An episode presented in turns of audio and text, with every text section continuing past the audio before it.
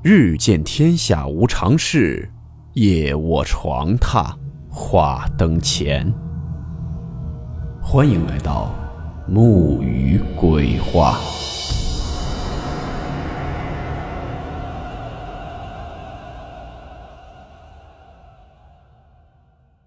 大家好，我是木鱼。今天的故事呢，出自香港一部经典影片《背后的秘密》。故事名称。大头怪婴。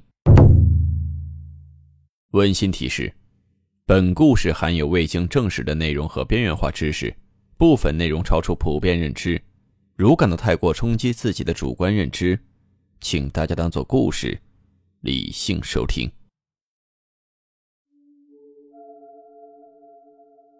二零零一年，吴镇宇主演的恐怖片《恐怖热线之大头怪婴》在香港上映。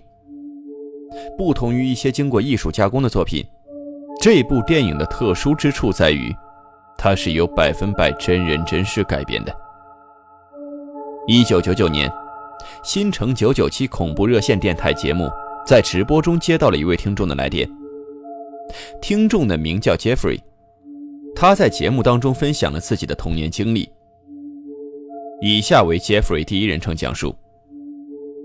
一九六三年那时候，我还是一名小学生，我在香港西区的一所男校读书。有一天，我和其他十三名同学一起在佐治五世公园与国家公园之间的空地附近踢球。之后呢，球被踢到了附近的草丛里。当我们去捡球的时候，突然就听见草丛里传来很低的呜咽声。因为好奇嘛，我们就小心翼翼地拨开草丛，顿时吓得一哄而散。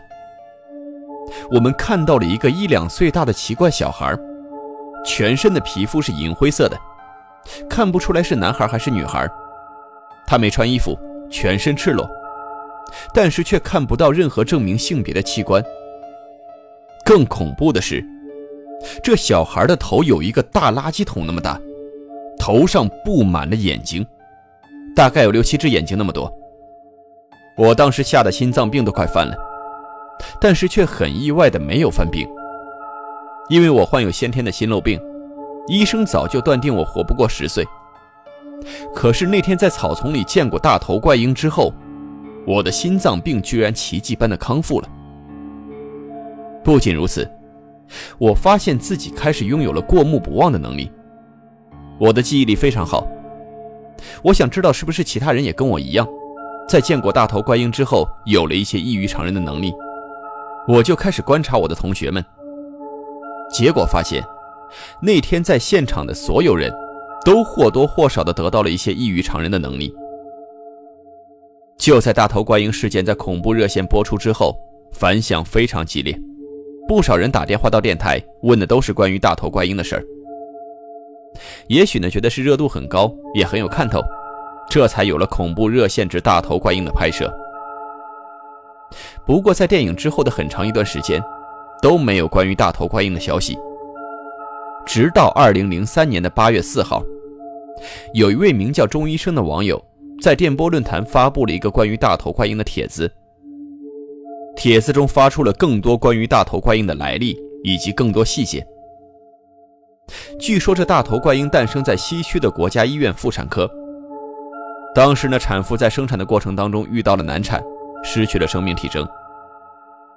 正当所有医护人员准备收拾残局的时候，却看到产妇的肚子里爬出了一个血肉模糊的东西。那东西一爬出来就站立了起来，硕大的头颅上参差不齐地长着五六只眼睛。一个小护士吓得摔倒在地。只见大头巨婴看着他们就说道：“为什么要杀我呢？”负责接生的男医生壮着胆子抱起了这个婴儿。在当时呢，并没有什么可怕的事情发生。他将这件事情汇报给院长，院长一时间也不知道应该如何处理这个婴儿。于是他们检查了死亡产妇的遗体，发现产妇的内脏全部都没了。那婴儿就像是能够看穿他们的想法似的，就开口说道：“是我吃了妈妈的内脏。”母亲哺育孩子，这不是天经地义的事吗？这下院长再也不犹豫了，他断定这个婴儿是个怪物，把他装进了铁笼。到了二零一五年八月六号，恐怖热线节目组又一次找到了之前拨打热线电话的听众 Jeffrey。这一次呢，Jeffrey 又补充了很多在遇见大头怪婴之后发生的事情。他说自己经常会在放松的状态中看到大头怪婴。当他长大了，又一次回家探亲，也是非常放松的状态，突然就看见大头怪婴站在路边看着他，想对他说些什么，但是声音却再也不像从前那么清晰。至于为什么大头怪婴与他的沟通越来越少，说话也越来越不清晰，我个人怀疑是跟研究有关。当初杰弗瑞一帮小孩在遇到大头怪婴的时候，彼此之间呢可能产生了某种联系。这就有点像伏地魔，把自己的灵魂附在了不同的魂器上面。那些孩子呢，在接受怪婴灵魂的一部分的时候，得到了怪婴的能力，增长了智慧，但是也成为了怪婴的眼睛和容器。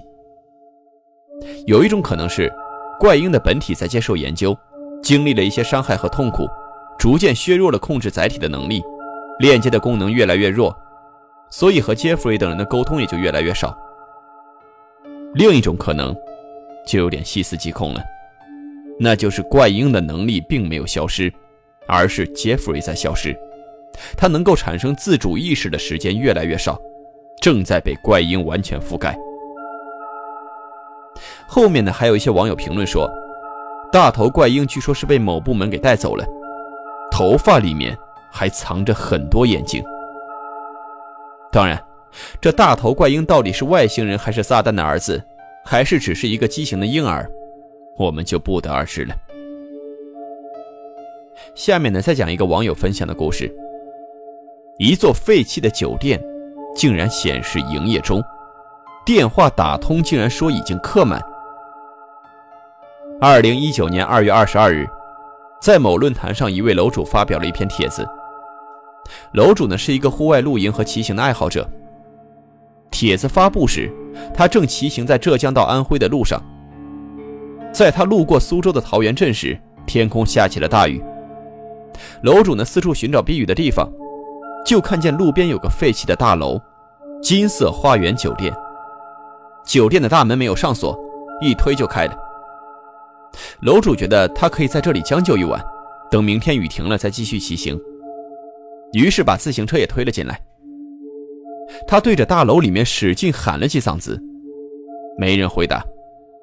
楼主呢就放下了背包行李，打算进去探索一下。同时，他还像直播帖一样，一直在论坛中更新。看得出来，这酒店以前的生意应该不错，原先举办婚礼的喜字都还贴在墙上。也不知道楼主是不是在刻意营造吓人的氛围。他说，越往酒店里面走，就越觉得冷，他的手脚甚至都已经有些冻麻了。后来，楼主分享了自己所在的位置的地标：青云大道八百八十八号金色花园大酒店。到这里，奇怪的事情就开始了。先是有网友查到，这家酒店居然显示营业中。楼主按照上面的电话打了过去，竟然打通了。接电话的是个中年男人，只说了一句“酒店今天订满了”，就挂了。楼主查到 APP 上也写着客房已满，无法入住。他又查了地图，确实就是自己现在这里，上面写着酒店营业中，收费零元。就在楼主还因为这价格而胡思乱想时，他的手机突然收到了一条短信：“感谢您致电金色花园，您的满意是我们永恒的追求，我们将竭诚为您服务。”楼主此刻顿时双腿发软，都快站不住了。自己明明就在这家酒店里，这儿一个人都没有，怎么就显示客满了？随后，楼主走出了这家酒店，打算在外面露营。他跑到附近的一个小卖部买了包烟。老板说这段日子附近不太平，出了很多案子，千万不要晚上一个人在外面停留。楼主看到旁边的墙上确实有很多标语。但从这儿到最近的宾馆也得二三十公里，这眼瞅着天都要黑了，楼主无奈之下，决定还是回到废弃的酒店里面将就一夜吧。没想到的是，刚一进入酒店大门，刚刚还一个人都没有的酒店里，竟然冒出来一个小伙子，自称是酒店的管理人。他说这家酒店正在营业，随后带着楼主走进了一个脏乱的房间里。这人对楼主说：“晚上不要出去。”然后转身关上门就走了。楼主说自己睡下了，并在论坛上发了照片。可从这儿之后，楼主就再也没有出现过，也再没有更新。两年了，也不知道楼主怎么样了。当然了，这结局是我瞎编的。真实情况是楼主睡得可香了，听说后来还骑行到了西藏，最后还回家继续搬砖了，并没有中道崩殂。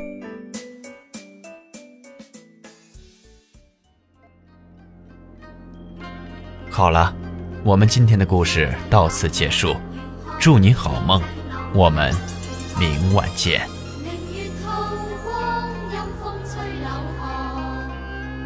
是女鬼觅哀乐。